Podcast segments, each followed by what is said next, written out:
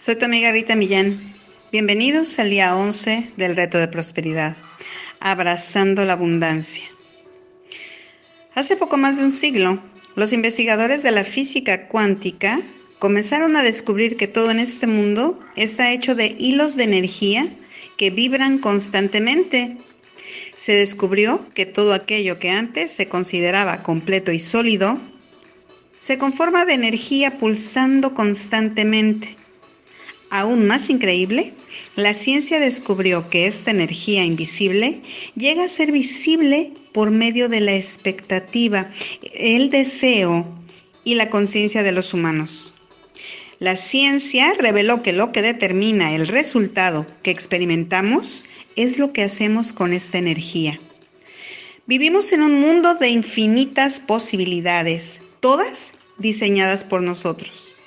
Debido a que estamos envueltos en toda esta potencialidad, esto naturalmente nos mantiene en un estado constante de flujo, en donde el más pequeño cambio puede en la conciencia tener un gran impacto. La mayoría de nosotros no sabemos cuánto podemos tener a nuestra disposición, ya que tanto la energía como la conciencia son invisibles. Y lo que no podemos ver tocar, oír, oler o probar, generalmente lo olvidamos.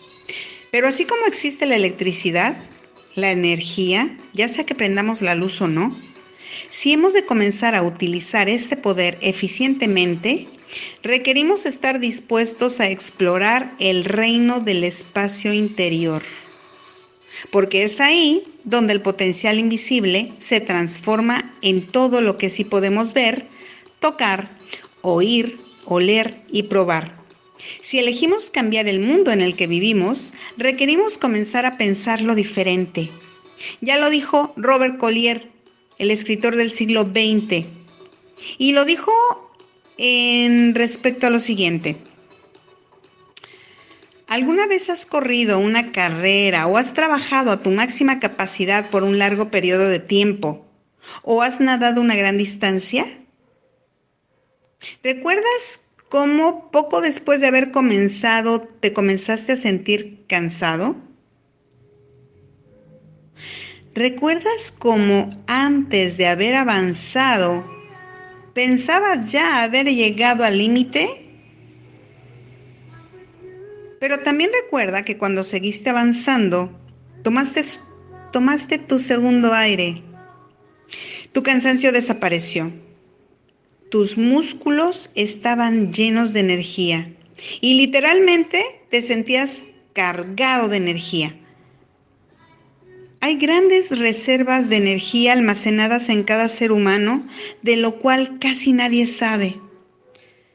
La mayoría de las personas somos como un hombre que maneja el carro en primera sin saber que un simple cambio en la palanca puede incrementar la velocidad y además lo puede hacer con menos gasto de energía. La ley del universo es la ley del abasto. Hay abundancia para todos. El mundo te pertenece, es tu propiedad. Te debe no solo la vida, sino todo lo bueno que puedas desear pero requieres demandar estas cosas. No temas nada, no te asustes de nada, no te detengas ante nada, sé dominante. Recuerda cómo crecen las flores. Las flores, los pájaros, toda la creación está incesantemente activa. Los árboles y las flores durante su crecimiento, así como los pájaros y las criaturas salvajes, al construir sus nidos y buscar sustento, están siempre trabajando, pero nunca se preocupan. Si todos dejáramos de preocuparnos, si aceptáramos ser productivos, pero nunca estar ansiosos acerca del resultado, sería el comienzo de una nueva era en el progreso de los humanos, una época de libertad, de liberación de la esclavitud.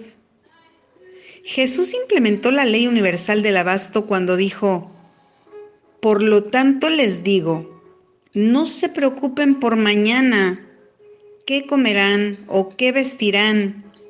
busquen primero el reino de Dios y todo eso será dado a ustedes.